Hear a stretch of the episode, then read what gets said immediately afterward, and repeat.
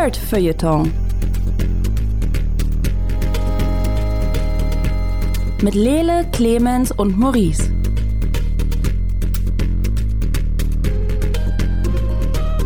Hallo und herzlich willkommen zu einer ganz besonderen Ausgabe vom Nerd Feuilleton Podcast. Mein Name ist Lele Lukas und mit mir hier sind Maurice Mathieu Äh, ja, hallo Lele. und Clemens Serbent. Hallo Lele. Und äh, es ist lange her, dass wir einen Spoilercast gemacht haben. Irgendwie spielt der Batman immer eine Rolle, wenn wir einen Spoilercast machen. Ich habe das Gefühl, das letzte Mal war das Batman wie Superman. Hm. Ähm, und jetzt haben wir uns The Batman vorgenommen, um den Film ein bisschen auseinanderzunehmen, weil wir festgestellt haben, wir haben viel dazu zu sagen, so wie das so drei Dudes im Internet halt so machen. Ähm, aber wir wollen auch spoilern dürfen. Und äh, das passiert jetzt also in dieser Ausgabe vom Nerdfeuilleton. Das heißt, wenn ihr den Film noch nicht gesehen habt und gerne ohne Spoiler da reingehen wollt, dann hört euch diese Folge an, nachdem ihr den Film gesehen habt. Vielleicht wollen wir noch ganz kurz sagen, sollten sich die Fil Leute den Film angucken? Also, oder einfach nur die Folge hören und danach nicht den Film angucken? Vielleicht kurze Zusammenfassung von unserem Grundgefühl, was den Film angeht, damit Menschen sich jetzt entscheiden können, ob sie weiter zuhören wollen oder nicht. Do what Äh, you want, I'm not your boss. Fairer Punkt, Clemens. Ich, ich kann tatsächlich nicht sagen, ob der Film besser oder schlechter wird, dadurch, dass man im Vorfeld nicht weiß, was abgeht. Ich würde sagen, das Mysterium trägt so ein bisschen durch, aber die, die Auflösung so dumm ist. Ähm, Denn, denn bei einigen Sachen wusste man auch nachher nicht genau, was abgeht. Also, Richtig? Ja. Also, ich weiß nicht, wenn, wenn der Film eher als Komödie gedacht ist, dann glaube ich, macht es mehr Spaß, am Anfang sich auf die dummen Sachen zu freuen und mitzulachen. Und wenn ihr aber den Film lieber ernst nehmen wollt, dann würde ich sagen, hört den Spoilercast nicht, weil wir verraten halt Sachen, die darin passieren. Deswegen der Name ich würde Spoilercast. noch, ja, ich würde noch sagen, solltet ihr ins Kino gehen, tragt auch während des Films eure Maske. Ganz egal, ob das Gefühl ein anderes ist. Ähm, das wäre mein Dings. Ansonsten, ich kann nur sagen, guckt euch, wenn, wenn ihr gerade Bock habt, guckt euch den Batman-Film an, weil ist, ist gute Unterhaltung. Hm. ähm, im Positiven und im Schlechten. Und dann sind wir auch schon dabei. Ähm, The Batman kam dieses Jahr raus. Batman wird gespielt in diesem Fall von Robert Pattinson, den wir alle als Vampir und dann auch als Leuchtturmwärter kennengelernt haben. Äh, mit ihm zusammen unterwegs ist unter anderem Zoe Kravitz. Sie spielt Catwoman und noch ganze Menge andere Leute, die wir jetzt im Laufe des Podcasts auch noch näher kennenlernen werden. Regie geführt hat Matt Reeves, ähm, richtige Hardcore-Leute von euch werden den kennen von Der Zufallslover, einer amerikanischen Filmkomödie von 1996. Andere Leute haben vielleicht äh, Planet der Affen Revolution und Survival gesehen oder auch Cloverfield. Und äh, Clemens, du hast schon gesagt, das merkt Mensch. Ähm, da schauen wir dann später nochmal drauf, wie der Film denn so gemacht ist. Ähm, der spielt tatsächlich an Halloween, The Batman. Ähm, ich lese mal ganz kurz äh, aus Wikipedia vor, einfach damit äh, w- wir da einen, einen kleinen Start haben. An Halloween wird der Bürgermeister von Gotham City, Don Mitchell Jr., vom Serienkiller Riddler in seiner Wohnung umgebracht. Als die Polizei den Tatort untersucht, zieht Lieutenant James Gordon zusätzlich Batman hinzu. Dieser ist seit zwei Jahren als privater Verbrechensbekämpfer in Gotham City bekannt. Hinter der Maske steckt der vermögende Bruce Wayne, was die Öffentlichkeit aber nicht weiß. Der Riddler legt für Batman mehrere Rätsel aus, tötet jedoch im Verlauf weitere Personen der Obrigkeit, so unter anderem den Commissioner. Während Batman und Gordon die Rätsel entschlüsseln, macht der Riddler öffentlich darauf aufmerksam, dass alle seine Opfer in Korruption verwickelt seien.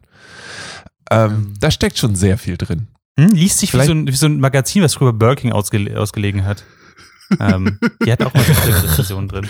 Ich find's gut, d- dass, dass, dass alle seine Opfer in Korruption verwickelt seien, dass da der Konjunktiv genutzt wird. Weil es ist absolut klar, dass die alle korrupt wie sonst irgendwas sind. Nein, nein, nein, ich weiß nicht. Korruption. Ähm, Maurice, du hast kurz gelacht, Ja. als ich gesagt habe, dass Lieutenant Gordon zusätzlich den Batman hinzuzieht. Hm. Warum? Ähm, okay, also das ist ja, das ist, ja alles relativ gritty und wir müssen erstmal die ersten auseinandernehmen, finde ich. Und das ist halt äh, vom Serienkiller Riddler wird jemand umgebracht, ähm, nämlich der Bürgermeister. Was eine echt harte Einstellung war. Ich weiß nicht, vielleicht geht es ja euch genauso, aber das ist das Erste, was wir davon sehen. Wir sehen, wie, ähm, wie er sehr creepy erstmal diese Wohnung von dem Bürgermeister äh, äh, untersucht und am Anfang weiß man auch nicht so richtig, was da, was da passiert. Warum, warum guckt er an? Ist es der Batman, der gerade in das Fenster da reinguckt und dann denkt, ah, okay, der haut ihm jetzt den Schädel ein. Wahrscheinlich ist es nicht der Batman und hat so eine merkwürdige Maske auch und eine Brille. Ähm, und das war alles wirklich schon, das hat den, den Ton sehr gut gesetzt für so einen richtigen Psychothriller halt. Also da hätte Batman nicht auftauchen müssen. Was mich zum Lachen gebracht hat, ist, dass Batman eben im zweiten Satz aufgetaucht ist. Das heißt, wir haben das Color Grading und die Einstellung von einem Psychothriller und wir haben ein Dutzend uniformierte Polizisten, die in den Raum stehen und sich halt darüber Sorgen machen, dass gerade der Bürgermeister gestorben ist und die Presse will auch was haben. Und Jim Gordon holt einfach in voller Montur einen Typen in so einem Lederfetisch halt rein, der sich das Ganze angucken soll. Äh, vielleicht geht's wieder anders als euch beiden. Batman, wenn er neben mehreren Leuten, die normal angezogen sind, steht und sich mit denen normal unterhalten muss, funktioniert für mich nicht. Also es, es, ich finde, das klappt einfach nicht. Das ist okay, wenn er mit Just League zusammensteht, okay, aber nicht, wenn er sich mit mehreren äh, Polizisten unterhalten muss, die ihn auch alles angucken wie, verdammt, dieser Typ schon wieder. Der hat hier nichts zu suchen. Muss ich dir tatsächlich recht geben, weil sie da auch direkt das neue Kostüm verwirkt haben in dem Hm. Moment. Also sich viel Mühe gegeben, dass es irgendwie dark, gritty und re realistic aussieht. Und dann steht da halt in diesem beleuchteten Raum. Ja. Und denkst du, hm, okay. An der Stelle muss ich sagen, ich war noch ein bisschen begeistert, dass sie James Gordon eine Person of Color haben Mhm. spielen lassen. Dachte ich, n- nice Twist. Ähm, könnte, könnte öfter passieren. Ähm, ich muss sagen, außer dass der Mord am Anfang recht gruselig und creepy war, dachte ich mir aber auch, wer war das nochmal? wer wurde gerade umgebracht? Das ist so, ich finde, das ist mit äh, Riddlers Opfern leider ganz lange so in dem Film, dass du dir denkst, mhm, alles klar. Also, In in der Szene gibt's ja auch noch den anderen Commissioner, Mhm, der ja. quasi zwei Sekunden da ist und auch so eine richtige dumme Standardline droppt. Äh, Gordon, wir sind jetzt irgendwie 50 Jahre zusammen in der Force und ich muss, Ja. hab die, the, the press is up my ass. Dann denkst du, alles klar, gut. Zwei Tage vor der Pensionierung. Zwei Tage vor der Pensionierung und ich bin frisch von der Akademie. Der Äh, ist bestimmt lange da. Ja, auf Sehen- jeden Fall. Sehen wir eigentlich davor oder danach die verschiedenen äh, tu nicht Gute von Gotham äh, schlimme Dinge tun und dann ist es dunkel und es regnet und nur bei einem von denen kommt der Batman vorbei. Ich glaube davor. Weil, Weil das, da würde ich Ja. noch mal kurz, da wurde so ein bisschen eine Stimmung gesetzt, ne? Also wir sehen Mhm. verschiedene Formen von Verbrechen in Gotham, eine Stadt, die in dem Film wirklich angenehm, na angenehm ist blöd, aber sehr runtergekommen aussieht. Ähm, wir sehen jemanden, der einen, so einen, einen Späti überfällt im Prinzip. Wir sehen Leute, die an einem Gerichtsgebäude ähm, äh, was an die, an die Säulen sprühen und wir sehen eine Gruppe von, ja, jungen Männern, die alle mehr oder weniger Joker-mäßig im Gesicht angemalt sind, die Mhm. sich einen Spaß draus machen, Leute auf der Straße zu verprügeln. Und ähm, dann in diesem Regen geht plötzlich das Batman-Symbol an und alle sind so, oh shit. Und ähm, drei, zwei von drei Gruppen hauen ab und die dritte Gruppe sagt sich, du, wir haben Macheten dabei, wir verprügeln trotzdem diese eine Person hier auf dem Bahnsteig. Und ähm, dann gibt es eine Einstellung, die wir sehr häufig in diesem Film sehen oder hören werden, nämlich hören wir diese richtig fetten Stiefel von Batman, wie er fünf Minuten lang den Gang lang geht und alle sich überlegen, ob sie jetzt wirklich jemanden verprügeln wollen oder nicht. Und dann kommt er raus, sagt, glaube ich, nix und es wird gekämpft. Und wir lernen auch, dass er eigentlich so ziemlich alles aushält, was an ihn rangehauen wird, oder? das war der Moment, wo jegliche Spannung äh, für mich eigentlich, und das war, glaube ich, in den ersten fünf Minuten, komplett gewichen ist. Was für ein Drei-Stunden-Film jetzt nicht fantastisch ist. Weil er, er hat offenbar entweder keinen Selbsterhaltungstrieb oder kein taktisches Denken. Beides nicht super für Batman. Und er kommt halt einfach aus, dieser, aus, dieser, aus diesem Schatten raus, stellt sich diesen zwölf Leuten, die alle bewaffnet sind. Einer schießt, glaube ich, sogar auf ihn. Was auch einfach so. äh, Ist er annoying? Es sieht eher cool aus, weil, weil halt dieser Funkensprung von seinem, äh, von seinem panzersicheren äh, Anzug wegspringt. Und dann verprügelt er die halt alle die Waffen machen ihm nichts aus, ob er getroffen wird oder nicht. Er, ich glaube, er atmet damals danach nicht mehr schwer. Das ist einfach nur so, ja, er hat gewonnen. Und diese beiden Szenen, also die Szene, wo, wo der Riddler in, in Serienkiller-Thriller-Manier jemanden den Kopf einschlägt und dann mit Tape sein Gesicht abtapet, was wirklich verstörend war für mich so ein bisschen.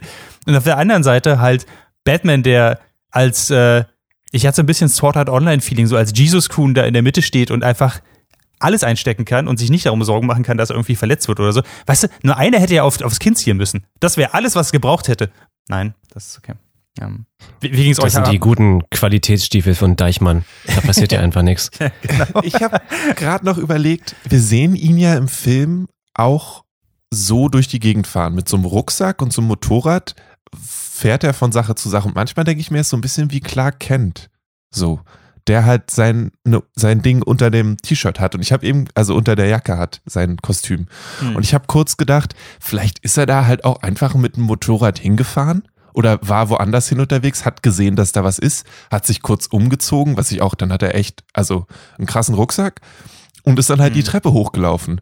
Und wenn Leise. ich mir das so angucke, dann Batman ist doch eigentlich einer, der aus dem Schatten unerwartet kommt, weil er eben nicht übermenschlich ist, oder? Das ist genau das Ding. Also er soll eigentlich Angst verbreiten. Und ja, dieses, dieses aus dem Schatten rauskommen verbreitet Angst, aber danach halt sollte er auch auf die Fresse bekommen. Das wäre zumindest, was ich erwartet hätte. Ähm, keine hm. Ahnung. Wahrscheinlich haben es die Stiefel gemacht. Äh, ich ja. ich mag es aber, aber umso mehr, dass das ganze Ding angefangen hat, eigentlich wie, äh, endlich noch bei, bei Watchmen, der, der Rorschach-Monolog. The City ja. looks up to me. Und genauso hat, hat ja auch dieser Film angefangen. Und ich dachte eigentlich, okay, dieser Batman ist ein bisschen, also ist schon ein bisschen weit weg, ist schon, geht schon in die Richtung von, von Wahnsinn oder so. Ich hatte voll gedacht, okay, das ist dann offenbar das, was wir sehen. Wir haben einen Superheldenflick äh, mit einem Superheld, der eigentlich super deranged ist. Was für sich ein interessanter Film gewesen wäre. Und dann kam der Thriller-Aspekt und ich dachte mir so, aber ihr könnt mich doch nicht gleichzeitig, nicht gleichzeitig sagen, oh, guck mal, menschliches Leben super fragil und auf der anderen Seite ist es der Typ, der einfach nur schwere Stiefel hat und deswegen unverwundbar ist. Also das hat für mich nicht, nicht gepasst. Obwohl ich es visuell eine schöne Szene fand. Mhm. Das, das okay. ist ein Problem, was ich ganz oft habe übrigens mit dem Film. Ja, ja. Ich würde mal, äh, der nächste Abschnitt bei Wikipedia heißt äh, folgendermaßen. Batman und Gordon finden derweil Bilder von Mitchell und einer weiteren Frau, die sich bei der Iceberg Launch aufhielten. Diese wird vom Pinguin betrieben, der rechten Hand von Carmine Falcone. Obgleich ein Gespräch mit dem Pinguin nichts bringt, entdeckt Batman Selina Kyle, die eine Verbindung zum Opfer hatte. Anschließend folgt er ihr nach Hause und sieht dort die Frau, die sich als Kyles Freundin Annika herausstellt. Als er diese befragen will, ist jene bereits verschwunden. Später erfährt Batman, dass sowohl der verstorbene Commissioner als auch der noch lebende Bezirksstaatsanwalt Jill Colson von Falcone gekauft sind. Und da merkt man schon, noch mehr Namen, die einem nichts sagen. Also, wenn man so ein bisschen drinsteckt, dann weiß man ja, wer der Falcone ist. Aber Jill Colson, alles klar. Das ist, äh, da kümmern wir uns alle richtig doll drum. Und ich muss sagen, ich war auch ein bisschen enttäuscht. Ich weiß nicht, wie es euch ging. Warum nennen wir das Scheißding den Eisberg Lounge, nur um da den Pinguin reinzusetzen? Weil also ich habe jetzt nicht erwartet, dass, das, da, dass das äh, so ist wie äh, eins zu eins so ist wie irgendwie, aber ich fand, ja, im Comic heißt es so, aber dann hätte man es doch auch irgendwie dementsprechend, ich will ja jetzt kein 90s, 60s Batman Camp ja. haben oder so, ja. aber irgendwas, dann macht das doch irgendwie mit vielen Spiegeln und, und, äh, aber es war halt auch da dieses, dieses ähm, Neon-Orange Grading die ganze Zeit, was ja, halt bei mir so ja. Hitze ausgelöst hat von der Assoziation mhm. her. Und damit ist für mich diese Eisberg-Assoziation mit dem Pinguin halt optisch gestorben. Ja. Leider. Ähm, absolut. Ist es nicht auch so, dass er einfach in seinem Kostüm vor der Tür steht und sagt, er möchte gerne mit dem Pinguin sprechen? Ja, das war richtig schlau. Das war auch richtig, richtig clever. Und ich dachte, in dem Moment, also ich weiß nicht, wie es bei euch im, Kino war, aber in dem Moment, ich habe ich hab gelacht. Ich habe ich hab wild zum, zum Bildschirm gestikuliert oder zur, zur Leinwand und habe laut gelacht. Äh, ich dachte, das, ist das soll ein Joke sein. Sollte ja, es nicht? Auch. Weil er ist Batman, oder? Du denkst ja. dir so, World's Greatest Detective und du, der Fronteingang. Okay, okay. Und um. ich ähm. dachte, das ist so halt wie wenn jemand halt mit dem Outfit vom KitKat stehen würde, würden Leute auch sagen, ja gut, komm rein, kein Ding. War, war das sein Plan? Dass er, dass er untergeht in der Masse? Wir haben ihn ja nur am Oberkörper gesehen. Vielleicht hat er sich noch zum, damit er besser fittet, irgendwie so ein, so ein Umschnalldedo unten ran gemacht. Ja, Oder er hatte, so, er damit hatte ein Handtuch um. Und die Stiefel natürlich. Ja. Ähm, aber ich finde, in einem Absatz sieht man auch ganz, ganz viel, dass halt sehr viele Sachen irgendwie zusammenkommen, die, wow, viele Figuren, was an sich ja total cool ist, aber keine wird so richtig vorgestellt. Ähm, ich finde, den Absatz, den gerade vorgelesen hast, Lele, ähm, da wird gesagt, als er diese befragen will, ist jene bereits verschwunden. So ist es ja nicht. Er findet sie. Er sieht, dass Selina Kyle, die, mit der er eigentlich erstmal nichts zu tun hat, außer dass die aus der Eisberg Lounge rausgekommen ist, woanders hinfährt und äh, beschließt sich, ihr zu folgen, anstatt dem der tatsächlichen, also die Person, die in Gefahr ist und die wahrscheinlich auch ihm Antworten geben könnte, das ist nämlich Annika, äh, sie zu bewachen oder sie gleich zur Rede zu stellen. Er lässt sie einfach alleine und dann ist sie halt weg. Ähm, Weil er, an der Stelle, muss ich mal sagen, da war er einfach nur creepy. ja, Ja. Das Ja. war einfach nur, und jetzt gehe ich hier hin, ah, die hat da ein Dachfenster. Hm. Äh, die geht ins Schlafzimmer. Ja. Ich habe hier mein Teleskop. Das war. Ich müsste, ich müsste inhaltlich eigentlich nicht weiter zugucken, aber Ja. äh, ich das, bin ich habe Batman. kurz gedacht, dass es der Riddler ist. Genau da, weil die Szene war ja am Anfang auch genauso. Wir haben den Riddler jetzt zuguckt, wie er den, den Bürgermeister beschattet und ihm zuguckt. Und ich dachte deswegen, dass sie, dass sie das spiegeln wollen. Was sie am Ende machen wollen. Sie wollen ja, das ist ja die Hauptthese dieses Films. Oh, guck mal, Batman und Riddler nicht so weit auseinander, außer ein Unterschied. Ähm, und da, auf, auf das kommen wir auf jeden Fall nachher noch Batman mal zu ist reich. Da, da, Ja, genau. Batman hat halt Perfect Eyesight, während der, äh, hat halt Kontaktlinsen, während der Riddler diese doofe Brille hat. Das ist der einzige Unterschied. Ja. Verdammte Nerds.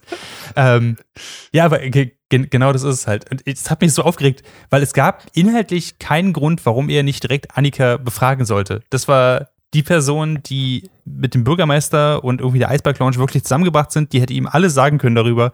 Die war auch, soweit ich weiß, die, die in äh, Below 44, also die äh, in diesem VIP-Bereich auch zugange war, ähm, die Leute gesehen hat, hätte er einfach mit ihr geredet, wäre er viel weiter und äh, viel schneller viel weitergekommen. Aber er hat es nicht getan. Jetzt kann man sagen, ja gut, der ist halt der unerfahrene Batman, der macht es erst seit zwei Jahren. Aber mit Verdächtigen oder mit, mit Person of Interest reden ist genau das, warum er da hingekommen ist. Ich, ich habe, also vielleicht könnt ihr mich da aufklären. Ich, ich habe keine Ahnung, warum er es nicht getan hat, warum er einfach wieder abgezogen ist, um Selina Kyle zu beschatten.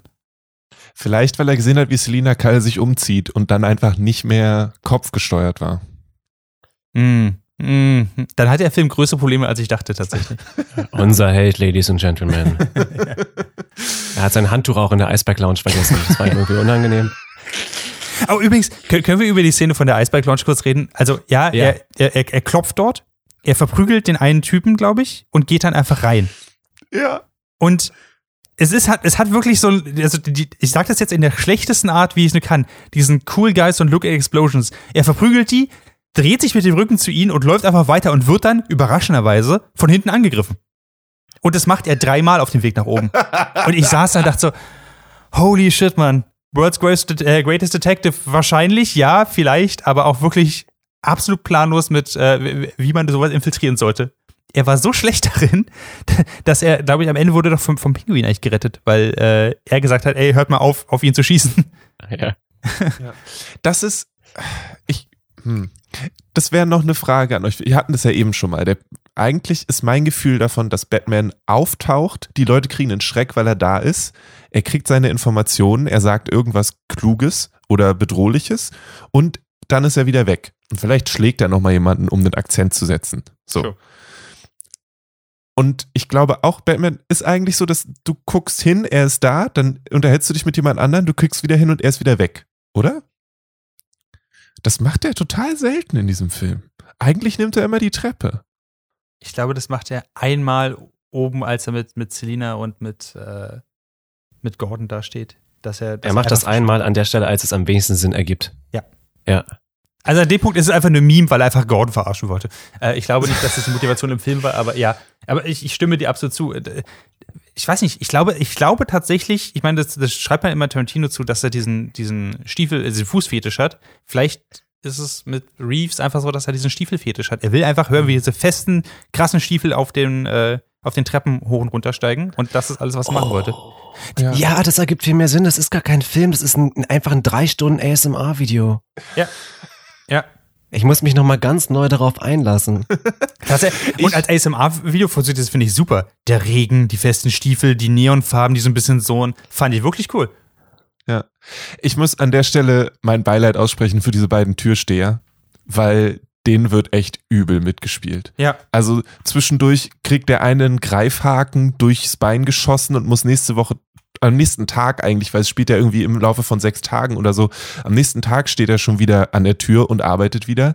Also Hm. entweder der äh, Pinguin hat richtig gute Ärzte oder die werden, also die werden einfach richtig beschissen behandelt. Ähm, die beiden haben es wirklich nicht leicht an dieser Stelle. Das stimmt. Ähm, ich hätte es, glaube ich, cooler gefunden, wenn der Batman und der Pinguin schon in irgendeiner Form, mit, also die müssen ja in den letzten zwei Jahren in irgendeiner Form aneinander geraten sein. So, ich kann mir auch nicht vorstellen, dass Batman, der beste Detektiv aller Zeiten, zwei Jahre Vigilante in dieser Stadt ist und immer noch nicht weiß, dass es einen Club im Club gibt. Ähm, Ja. Und dass er einfach, ich, ich weiß nicht, ich hätte es unglaublich viel imposanter gefunden, ähm, wenn Pinguin irgendwo gesessen hätte und gerade genüsslichen Drink trinkt und plötzlich klopft es neben ihm an ein Fenster und Batman ist da und sagt so, yo, sag mal, was ist denn hier eigentlich los? Und Pinguin ist so, oh shit, habe ich irgendwas gemacht? Ist der mir wieder auf der Spur? Ich will nicht, dass er schon wieder meinen Laden in die Luft jagt. So. Ja. Ähm, aber diese Dynamik haben wir nie, habe ich das Gefühl. Nee, auch weil Pinguins Arbeitszimmer irgendwie sehr anticlimactic ist, oder? Es ist also klar, es soll irgendwie der Backstage-Bereich von, von seinem Club sein, aber er sitzt da irgendwie in so einer schäbigen Sitzecke. Also ich hatte so ein bisschen das Gefühl, ich war in dem Scheißladen schon mal und ich hatte da keine gute Zeit. Und das ist für mich aber irgendwie nicht das, was ich von, von Gotham sehen möchte. Sondern, also der Pinguin ist ja auch irgendwie ein Mobstar und der sollte vielleicht irgendwie ja, ich hätte mir mehr Stil gewünscht, was das angeht. Das hat mich tatsächlich echt überrascht, weil sie, also ähm, reden wir mal ganz kurz über die, über die Kulissen. Ich finde die teilweise wirklich gut. Ich mag es, dass ähm, Gotham jetzt tatsächlich von außen wie eine Stadt aussieht, also mit einer Art Times Square und so. Ähm, und von innen aber teilweise ein bisschen Kathedra- Kathedralencharakter immer noch hat. Gerade Ja. Wayne Manor oder das Ding mit dem, äh, diese, diese Kirche, in der sie sind und so. Und ich mag auch an sich, dass dieser Club so ein bisschen auch schäbig, schäbig aussehen soll und mit dem Neon irgendwie, das wirkt alles ziemlich geil. Das mag ich, aber da muss ich dir absolut recht geben. Ich meine, an sich soll gerade der Pinguin oder auch Falcone, das sollen die Leute sein, die eigentlich die wirklich Asche haben. Das sind die, die wirklich profitieren von diesem ganzen Zeug. Mehr als alle anderen. Warum leben die in solch mistigen Gebäuden? Warum sind die nicht im Überfluss? Warum sind die nicht reicher als Bruce Wayne? Ich dachte, darum geht's ja mit Korruption. Wenn sich das nicht lohnt, dann keine Ahnung. Ähm, Ja, dieser, dieser Grundgedanke ne, von dieser Schere zwischen Arm und Reich etc., der kommt nicht wirklich rüber. Also Nee. nicht in den, nicht in dem Unterschied zwischen den Bösewichten und Batman, ähm, der auch nicht wirklich reich rüberkommt, ähm, sondern eher einfach nur echt fertig. Aber ja, okay. Also er tut sich mit Selina Kyle zusammen, größtenteils, weil ähm, äh, ja, Annika entführt wird. Also in die Wohnung wird eingebrochen und ähm, schlimme Dinge passieren. Ich würde den nächsten Absatz vorlesen. hau raus. Ähm, der Riddler entführt Colson jedoch, wir erinnern uns, das ist äh, der Bestö- Bezirksstaatsanwalt Jill Colson, Mhm. und lässt sie mit einer Zeitbombe in die Kirche rasen, in der die Beerdigungsmesse für den ermordeten Bürgermeister stattfindet. Dort verlangt der Riddler via Telefon die Beantwortung dreier Rätsel. Doch da Colson sich weigert, die dritte Frage zu beantworten, tötet ihn ersterer. Tötet ihn der Riddler. Aufgrund der Tatsache, dass Colson einen Informanten schützen wollte, glaubt Batman, dass es sich um den Pinguin handeln muss. Im weiteren Verlauf findet er die Leiche Annikas, muss jedoch feststellen, dass der Pinguin nicht der Informant war. Dazwischen gibt's noch eine Szene, wo sich Batman und Selina Kyle zusammentun und Batman Selina in die Iceberg Lounge schickt, um Ja. damit sie dort spioniert. Und ich glaube, darüber haben wir im letzten Ninja Pirate Broadcast gesprochen, übrigens jeden zweiten Freitag bei Alex Berlin auf der 91.0, dass Batman ein, also absolut keine Ahnung hat, wie die Welt funktioniert. Überhaupt nicht.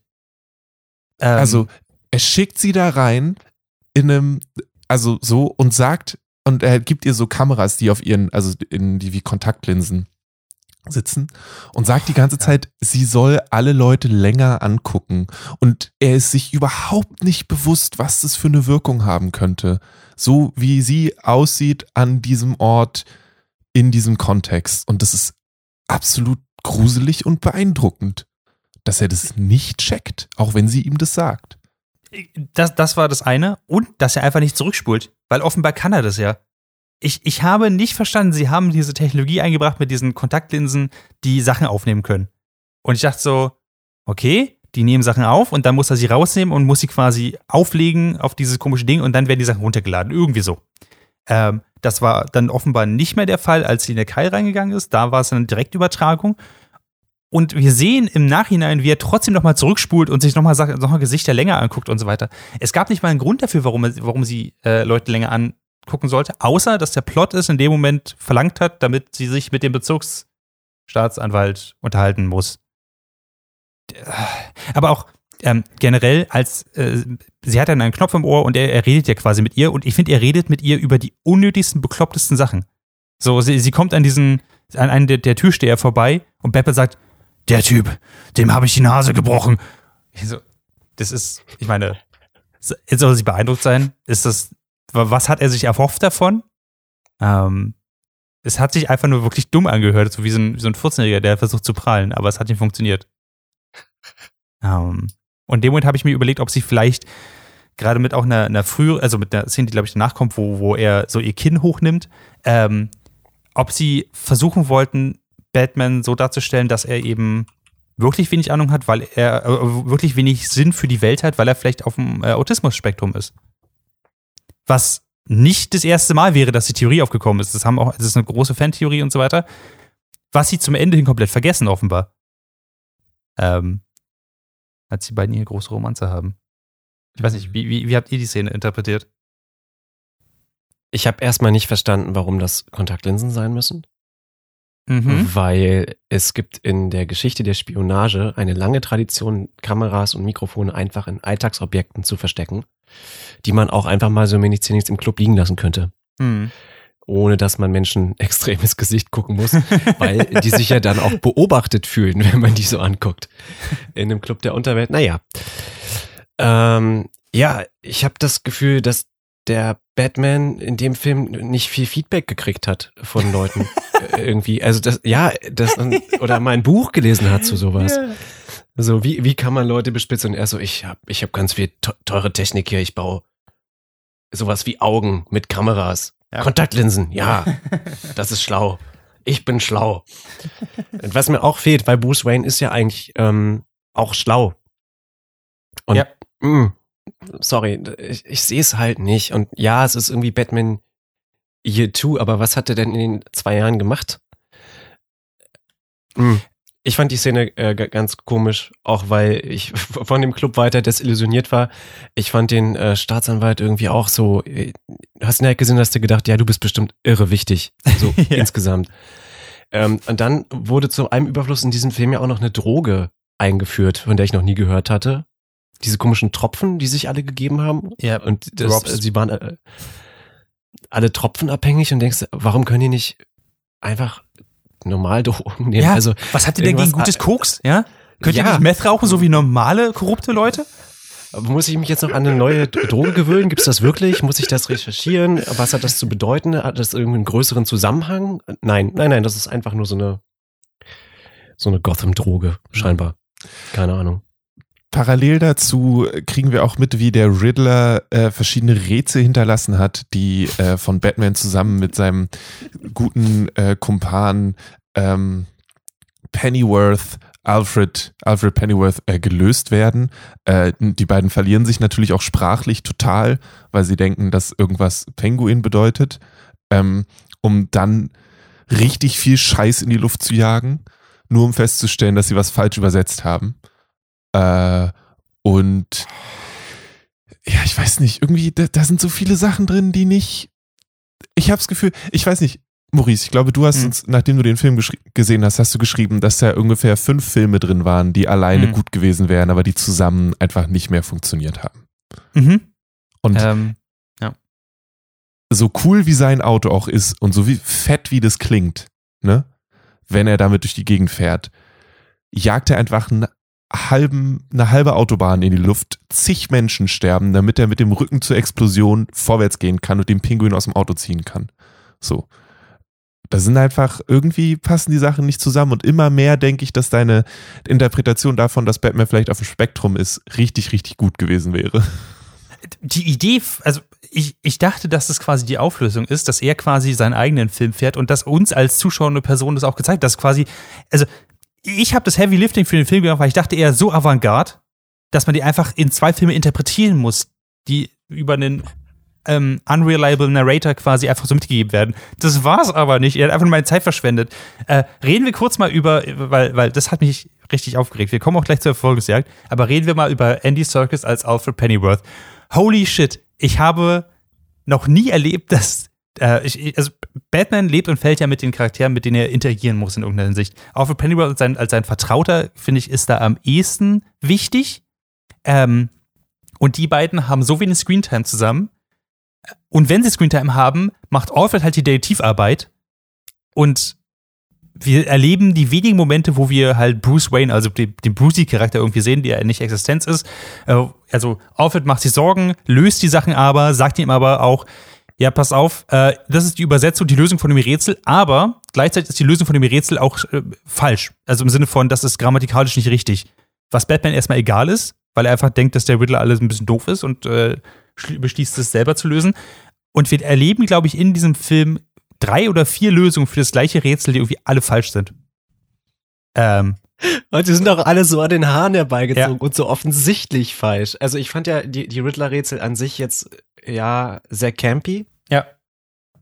was mich auch so ein bisschen rausgerissen hat, ehrlich Mhm. gesagt, weil ich nie da saß und dachte so, oh, das ist jetzt aber ein wirklich gruseliges Rätsel. Das ist wirklich, wirklich, öh. und ja, und es ist schon die erste Szene mit Alfred, wo du dir denkst, irgendwie ist da keine Chemie.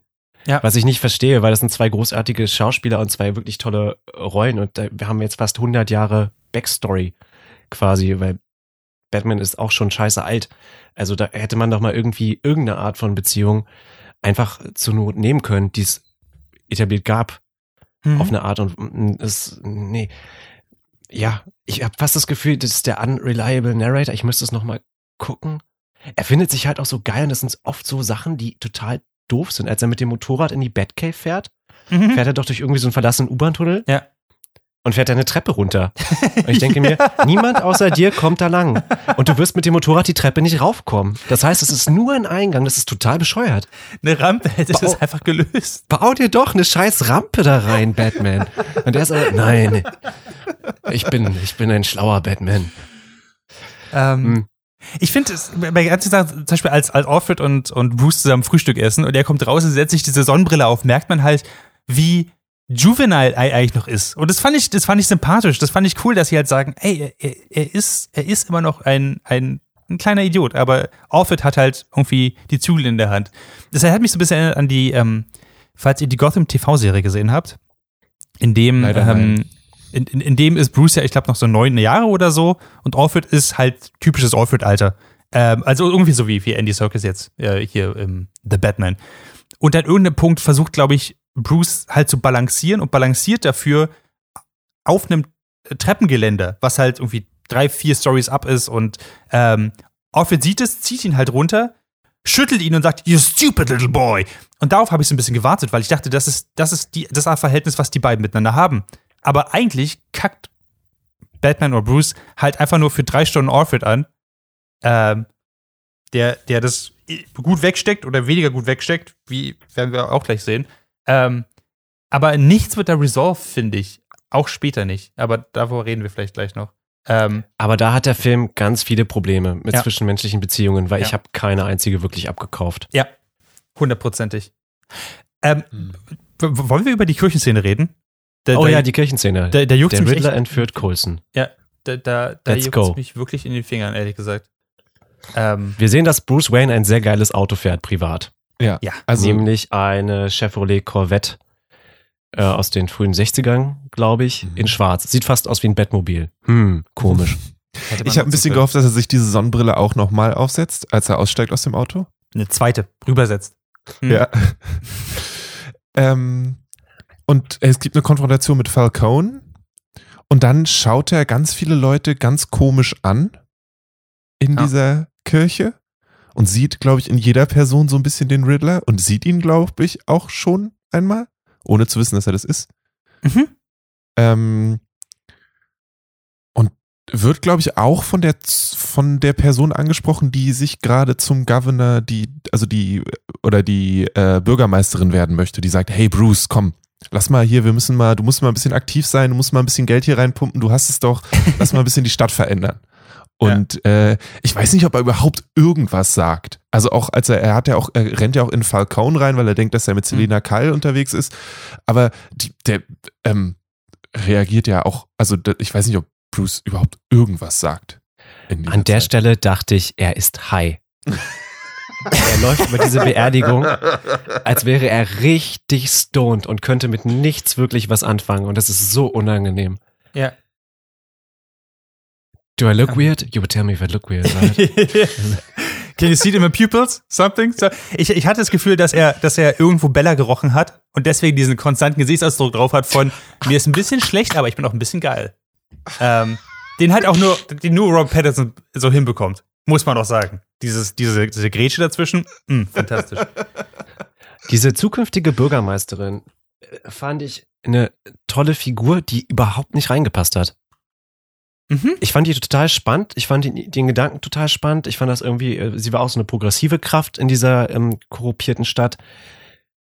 Aber dafür war die, die Stimmung irgendwie falsch. Also sie hätte ähm, irgendwie in Nolans Trilogie hätte sie, hätte ich sie gut äh, hätte sie gut reingepasst. Stimmt. Versteht ihr, was ich Mhm. meine? Sie war äh, so, so äh, grounded in real life schon fast so eine Barack Obama Figur. Das, ja, und an sich Und hätte dafür das, war der ganze andere Kram aber viel zu stylized irgendwie. Ja, das hätte es eigentlich nicht geben dürfen, oder? Weil jeder ist ja, Ja. scheiße. Also, sie haben ja etabliert, am Ende des Films kommt niemand da sauber raus. Jeder ist scheiße, äh, sogar Thomas und Martha Wayne. All- Alle, alle haben irgendwie Dreck am Stecken. Ähm, was, ich, was ich spannend fand, und äh, aber diese Bürgermeisterin, die im Endeffekt ja auch nicht wirklich viel machen kann. Im Sinne von, by, by default sagt sie einfach nur, ja, wir müssen jetzt mal ordentlich was machen. Das, das ist ihr einer Job und dann wird sie angeschossen. Das ist ihr anderer Job. Das ist ihr Campaign-Slogan. Ja. Jetzt müssen wir was machen. Schuss. Somebody do something. Probably me. Ähm, genau, und dann und diese ganze Szene aber wieder, finde ich, ist cinematografisch, finde ich die toll. Das hat wirklich sowas Unangenehmes. Die ganzen Menschen da, wie er, wie er von Person zu Person reinläuft, wie er sich offenbar unwohl, unwohl fühlt, ohne, ohne Maske und so. Ich fand das geil. Auch, dass Zum er, ersten Mal Stimmung in diesem Film. Genau, auch- Irgendeine Art Stimmung. auch richtig dieses, dieses, es ist richtig in mir Spannung aufgekommen, dieses Psychothriller-mäßige, dass er umguckt hat, so, fuck, irgendwas wird gleich passieren. Und dann sieht er diesen, diesen möglichen Riddler, der gegen die Sonne einfach, man sieht das Gesicht nicht, einfach ihn einfach anguckt, dann fährt, ähm, wir haben ja nicht gesehen, welche Contraption er an diesem an Staatsanwaltschaft da genau rangemacht hat, weil es einfach sehr gut in, in unscharf gehalten worden ist, ähm, während der Riddler da rumhantiert hat. Das heißt, ich fand das alles cinematografisch geil aufgearbeitet. Da kommt er da rein, er hat diese, diese Battle Royale Bombe über den Hals und dann gesagt, okay, bam, löse jetzt meine drei Rätsel. Und es ging nicht wirklich um die Rätsel, es ging ja darum, dass er halt einfach den Scheiß, den er gemacht hat, einfach preisgibt. Ähm, und plötzlich kommt die, also in diesem ganzen Ding, die, die ganze Kirche ist umstellt, da ist Bombenkommando drin, alles, alles irgendwie zusammen. Kommt einfach dieser Typ in seinem Fledermauskostüm mit seinem fetten Combat Boots an und sagt, yo, lass uns gemeinsam Sachen rausrätseln und irgendwie, lass uns doch mal drüber reden. Die ganze Szene wäre ohne Batman besser gewesen, was für einen Batman-Film einfach tödlich ist. Ähm, nicht, nicht zu Und es ist ja ein Running Gag, dass man bei Superhelden manchmal nicht weiß, wo das Kostüm herkommt, aber in der Szene dachte ich mir wirklich, wann und wie? Ja. Wie hast du dich umgezogen? Wo hast du das hergeholt? Hast du überall in Gotham so kleine Go-Bags mit Batman-Kostüm versteckt? Ja. Unter der Hiso-Statue, ich weiß es nicht. Ähm, aber, und, und das, wir können gleich über die Rätsel reden, aber was mich am meisten einfach aufgeregt hat in dieser Szene ist, als, da ist ja ein Countdown drauf. Der Countdown läuft ab. Riddler zündet das Ding auch nicht vor dem Countdown, weil er einfach ein echt netter Typ ist. Ähm, und Batman steht 20 Zentimeter mit seinem Kinn von dieser Bombe entfernt. Die Bombe geht hoch und er hat nicht mal eine aufgeplatzte Lippe. Das war so, ganz ehrlich, Leute, dann, dann müsst ihr auch keine Bombe reinbringen, weil dann, es, es hat ja eh keine Konsequenz. Also außer, dass Kurzen gestorben ist, mal wieder. Ähm, das war, das war another richtig- death, another Coulson. Ja, ja. Und das Krasse an Coulsons Tod ist ja, man fühlt so richtig viel. Weil man hat ihn so lange kennengelernt und man kennt ihn auch aus, aus äh, 80 Jahren Batman-Comic-Geschichte, weiß man einfach, der Jill Coulson. Das ist so, ein- natürlich mache ich nur Spaß, ich hätte überhaupt keine Gefühle in dem Moment gehabt. Überhaupt. Es war halt irgendwie creepy. Es ist auch immer irgendwie witzig gewesen, dass Ja. der Riddler nebenbei seinen Twitch-Kanal scheinbar bespielt. Oh ja, das war super. Ähm, aber auf einer menschlichen Ebene war mir das immer so Wumpe, wer da Mhm. gerade abgemurkst wird. Ja. Ja. Ich finde, Weil, Hm. mh, ich fand diese Grundidee von diese ganzen offiziellen Menschen werden langsam rausgenommen, weil sie offensichtlich korrupt sind und weil sie schlimme Mhm. Dinge gemacht haben. So, weil wir sie, wir sehen sie in dieser Iceberg Lounge, wie sie alle trinken und Drogen nehmen und eigentlich nicht mehr klarkommen. Ähm, und er ist nicht, also er, er, Coulson stirbt, weil er nicht sagen will, wer wirklich dahinter steckt. So. Und in der Situation, die irgendwie Gravitas hätte, wäre das eine spannende Entwicklung, weil Mhm. wirklich so dieses, okay, was ist da los? Und diese Korruptionssache wird irgendwie vertieft und so. Das finde ich eigentlich, da ist was Cooles da, aber das passiert nie so wirklich. Und Ja. Irgendwie ist es dieser, diese Grundthese ja auch von diesem, von dieser Gegenüberstellung vom Riddler und von Batman, die insgesamt ähnliche Ziele haben und das aber auf anderen Wegen machen. Ähm, Riddler jagt halt Sachen in die Luft und Batman hat keine Ahnung, was eine Fledermaus auf Spanisch bedeutet. Und ähm, auch, dass dann ja auch Batmans Familie mit reingezogen wird, auch auf eine, auf eine nachvollziehbare Art und Weise. So. Ähm, das, was der nächste, Schritt ist ja, dass ähm, ja, dass die Waynes angegriffen werden. Ich lese mal den nächsten Absatz vor, einfach weil ich, ich Eine Sache noch, Ja. die mich wirklich äh, wahnsinnig gemacht hat an der Szene. Gordon hat nicht wirklich viel irgendwas in dem Film. Und ich hätte halt in der Szene gedacht, jetzt ist er halt Bruce Wayne und jetzt muss Gordon mal was reißen. Ja. Jetzt werden wir so, so gute Polizeiarbeit sehen. Der wird negotiaten, der wird das versuchen zu ähm, deeskalieren und am Ende wird er scheitern und das wird schlimm, weil das auch eine Bezugsfigur ist für Batman. Ja. Und dann steht er da in seinem Batman-Kostüm und denkt, okay, alles klar. Und ich glaube, weil der nächste Absatz in dem Wikipedia-Ding überspringt das einfach, Batman wacht bei der Polizei wieder auf. Oh ja, das war so dumm. Und Das war richtig er weird. wacht auf, Ah. er ist absolut unversehrt, er hat seine Maske immer noch auf. Sie Er haben mir nicht mal einem- Handstellen angelegt. Er ist in einem Raum mit 75.000 Polizisten. Gordon sagt, sagt zum Commissioner, hey, gib mir fünf Sekunden, ich muss mit dem quatschen, ich kann das klären. Äh, er quatscht ab, dass er eine in die Fresse bekommt und Batman schafft es tatsächlich aus dieser, aus diesem Ding abzuhauen.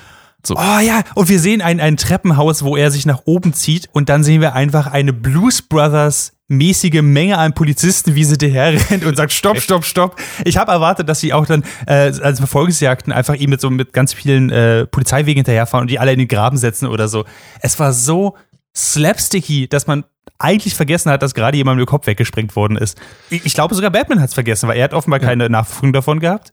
Das Ähm, Beste an dieser ganzen Szene ist, wie er, nachdem er abgehauen ist, gegen einen Bus fliegt. Yes. Wie er im richtigen Moment den Fallschirm löst, als er unter der Brücke durchfliegt, der Fallschirm verheddert sich und er kracht einfach irgendwo gegen.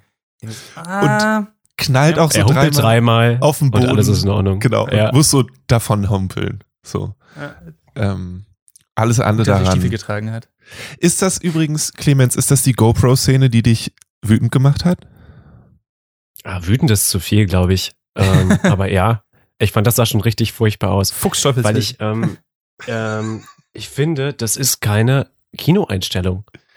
Weil ich mir jetzt auch nicht dachte, wo, okay, ich bin ja irgendwie in dieser Welt als zuschauende Person oder vielleicht auch als Omni-Wesen, das da umherschwebt, Mhm. so gottgleich. Warum sollte ich denn auf Batmans Stirn sitzen? und ihn in sein Gesicht gucken, das aussieht, als ob er gerade auf der Toilette sitzt, während er da irgendwie runter. Das hat mir überhaupt nichts gegeben und das war einfach viel zu lang und ich fand's richtig, richtig schlimm. Ah. Hui. Das macht Okay. viel mehr Spaß, wenn du die Hände nach oben reißt.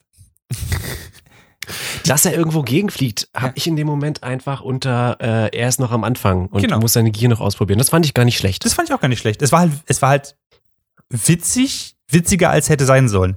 Weil hätte ich nicht vorher schon gesehen, wie er eine Bombe ins, im Gesicht quasi abkalten kann und mit seinem Kinn einfach abwehrt, hätte ich, glaube ich, neben mir gedacht so, oh fuck, ich hoffe, ihm geht's gut. Nicht, dass er was gebrochen hat, aber so war ich einfach nur so, haha, was für ein Trottel.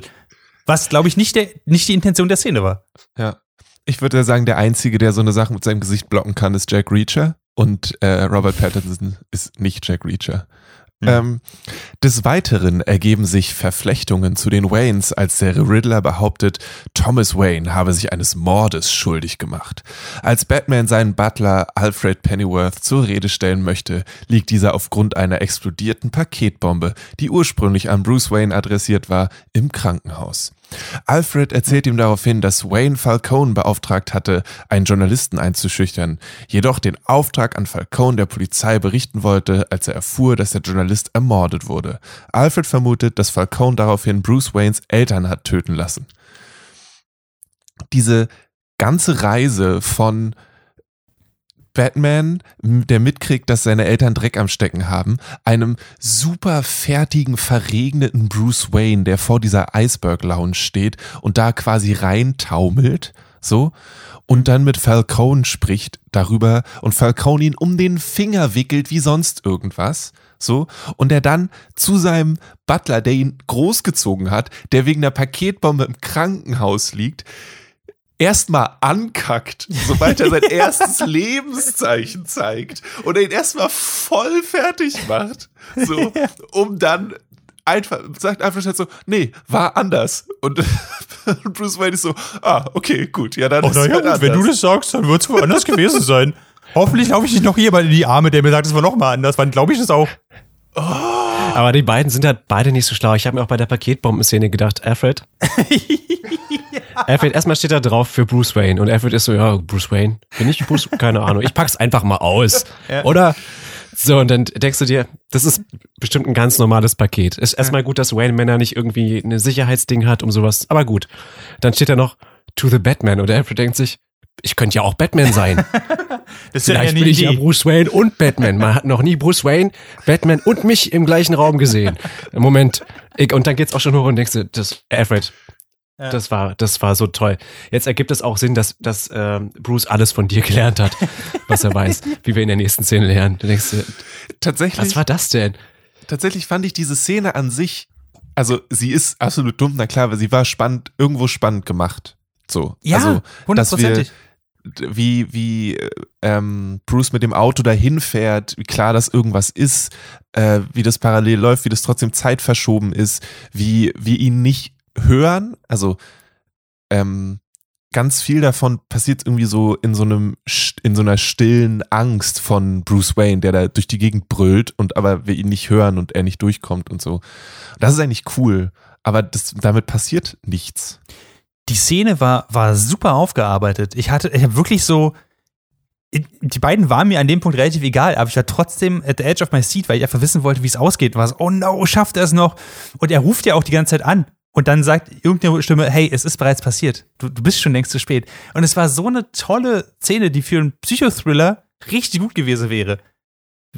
Aber Batman hat halt in dem dann nichts so richtig zu suchen. Das war, das war halt wieder mein Problem daran, was man halt auch daran dann gesehen hat. Also erstmal, Alfred hat überlebt. Ähm, ich, also ich, ich hätte es nicht cool gefunden, wenn er gestorben wäre. Aber die ganze Einstellung war halt so aufgesetzt, dass er, ich glaube, einen halben Meter entfernt war, als die Bombe hochgegangen ist. Wen hätte diese Bombe töten sollen? Also, wie viel näher hätte sie denn sein müssen, damit sie, damit sie das tut, was sie hätte tun müssen? I don't get it. Coulson. Coulson wäre an dieser Bombe gestorben. Ja, kurz nicht wahrscheinlich raufgeworfen, hätte sie versucht, sie zu essen. Ich weiß es nicht.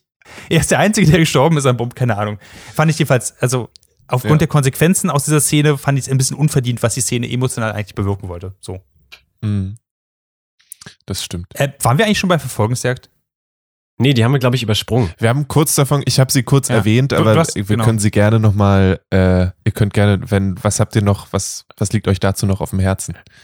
Also Batman und Gordon machen ganz krasse Detektivarbeit und finden raus, dass geflügelte Ratte eindeutig Pinguin heißt. Aber auch ein bisschen Taube. Und auch Informant. Aber ein bisschen, vielleicht. Das, das, das gemeine Hühnchen der Straße. Oder Pelikan, Ja, ey, keine Ahnung. Man weiß es nicht genau. Ich, Ähm. ich hätte mir so gewünscht, dass an, de, an dem Punkt Gordon einfach sagt, geflügelte Ratte, Batman, möchtest du mir über irgendwas vielleicht was sagen? Und es passiert einfach nicht. Gordon, Gordons einziger Job ist einfach, sich irgendwas anzugucken und zu sagen, Jesus! Und das ist alles, was Ja. er macht. Die ganze Zeit. Entschuldigung, red bitte weiter. Auf, auf jeden Fall versuchen sie ja dann Pinguin Hops zu nehmen. Ja. Und treffen dann Catwoman, weil die ist auch noch in dem Film. Voll krass. Ja, stimmt. Ähm, dann sehen wir kurz, dass die Annika tot ist, so wie ich mich erinnere, Ich glaube, ja. oder? Ja. War sie vorher Ja, ja, schon? ja. Und ähm, aber dann haben wir auch keine Zeit, weil dann wird geschossen und auf einmal ist das Batmobil da. Ja. Wie, wie kommt es dahin? Keine Ahnung. Warum es gibt ist fucking überhaupt Gotham City. Batmobil? Die wachsen hier aus dem Boden. Ja. Warum gibt es ein fucking Batmobil? Er ist seit zwei Jahren dabei. Wir haben keine Szene, die etabliert, dass er sich einen, irgend so einen Panzer geholt hat. Oder ich fand, ich muss zugeben, ja, klar, die Christian Beldinger haben auch ihre, ihre Probleme, aber zumindest haben sie erklärt, wo er seine Gadgets herbekommen hat, was überraschenderweise für einen Film, der so auf Gadgets sich ausruht, wirklich wichtig gewesen wäre für mich zumindest. Warum hat er ein fucking Batmobil? Warum verfolgt er den Typ nicht auf seinem Motorrad? Das hätte für mich Sinn ergeben, das haben wir vorher etabliert. Er ist schon auf dem rumgefahren, er kann offenbar Motorrad fahren. Übrigens, by the way, gibt einen super Blooper, wo, äh, wo, wo Robert Pattinson mit dem Motorrad einfach umfällt an der Seite. Richtig witzig. Aber abgesehen davon, warum gibt's dieses fucking Batmobil? Außer, dass Leute gesagt haben, ja, ist bestimmt cool. Äh, Wegen des fetten Sounds. Da sind wir wieder bei der ASMR-Sache. Ja. Ähm, eine Sache, die ich daran cool fand, ist, dass das im East End passiert und das traditionell das äh, Gebiet ist, wo Catwoman sich am meisten rumtreibt und dass sie da aktiv ist. Fand ich nur einen kleinen coolen Touch, ähm, dass sie da äh, jemanden überfällt. Ähm, aber auch sonst, I don't know. Äh, Ich hatte das Gefühl, der Film will nicht viel etablieren und ähm, überspringt ganz oft einfach Sachen und deshalb funktionieren sie dann am Ende nicht. Es ist so, Hm. ja, aber ihr wisst ja, dass Batman ein Batmobil hat. Darum jetzt hier das Batmobil. Und wir denken, aber ja, aber ihr habt ja gerade gesagt, es ist noch ein ganz neuer Batman. Äh, Vor allem, weil wir ja den Motor vom Batmobil am Anfang sehen, wie er auseinandergenommen wurde. Man hätte ja durchaus eine coole Bonding-Scene zwischen Alfred und, und Bruce haben können, wo sie zusammen an dem Batmobil rumschrauben und er sie fragt, wirst du das jemals benutzen? Und er sagt, na, keine Ahnung. Ähm, einfach nur, um zu zeigen, dass er ein Workaholic ist, wie er mit Alfred umgeht, dass sie beide irgendwie doch irgendwie clever sind. Das hätte man ja alles machen können. Aber sie haben einfach nur den auseinandergenommenen Motor gezeigt und dann haben sie gezeigt, wie das Ding wum wum macht und einfach einen kompletten Freeway auseinander nimmt. So viel Mord und Tod, also und Explosionen, die auf diesem Freeway passieren. Holy shit! Dann, dann hätte Batman auch direkt schießen können, finde ich. und, und dann lässt er den Pinguin einfach stehen, ne? Also, Oh ja, das war auch so er, gut. er nimmt die zusammen mit Gordon, machen sie Good Cop, also Bad Cop, Bad Cop, verprügeln ihn nicht wirklich. Übrigens an der Stelle, äh, Ja. kurz, äh, Colin Farrell spielt den Pinguin und äh, sieht, also sieht großartig aus. Ähm, das generell, das Kostüm ist super, fand ich. Ich habe den nicht erkannt. Ähm, sehr, sehr nice. Aber genau, die lassen ihn da einfach stehen, weil sie feststellen, dass das vielleicht doch nicht Pinguin bedeutet. Ähm, und äh, dann lese ich an der Stelle mal weiter vor. Äh, Selina Kyle erzählt Batman im Anschluss, dass Falcone ihr Vater sei, sie jedoch nicht als seine Tochter anerkennt. Dabei wird auch bekannt, dass Falcone Annika erwürgt hatte, um zu vertuschen, dass er der Informant war. Als Kyle ihn töten will, können Batman sowie Gordon im letzten Moment einschreiten. Dennoch kommt Falcone ums Leben, als der Riddler ihn von einem Fenster aus erschießt. Dazwischen passieren noch ein paar mehr Sachen. Also, So viele Sachen. dazwischen ist Selina Kyle nochmal die eine, die wirklich was schafft, ne? Also, Mhm. die mitkriegt, dass ihre Freundin, Partnerin, das wissen wir nicht genau, äh, gestorben ist und dann einen Typen einfach kidnappt, ihn oben auf ein Hochhaus setzt, ihm eine Wache, Waffe an den Kopf hält und sagt so, jetzt, jetzt erzähl aber mal wirklich, was hier los ist. Ähm, was weder Gordon noch Batman hingekriegt haben zu diesem Stimmt. Zeitpunkt. Ähm, und äh, sie lässt sich natürlich von den anderen davon abbringen, den Typen zu erschießen, äh, stößt ihn dann aber trotzdem runter und die anderen müssen ihn retten und in der Zeit ja. verschwindet sie halt. Ähm, guter Power Move, fand ich sehr nice, dass sie das äh, machen konnte und dass sie so eine nicht nur, also dass sie auch eigene Dinge tut, fand ich cool. Ähm, und nicht nur Spielball von Batman ist. Ähm, wo auch immer die Beziehung zwischen den beiden herkommt, ähm, dass die beiden sich in irgendeiner Form näher kommen. Ja, außer dass sie halt beide Lederklamotten anhaben und immer bei Sonnenuntergang auf einem Haus stehen, fällt mir nichts weiter ein. Also ich meine, Zoe Kravitz sieht natürlich sehr gut aus und hat eine Wollmütze an, wenn sie Catwoman ist, aber hm, ich weiß nicht, ob das ausreicht. Ähm, an der Stelle, ähm, wo sind wir denn jetzt?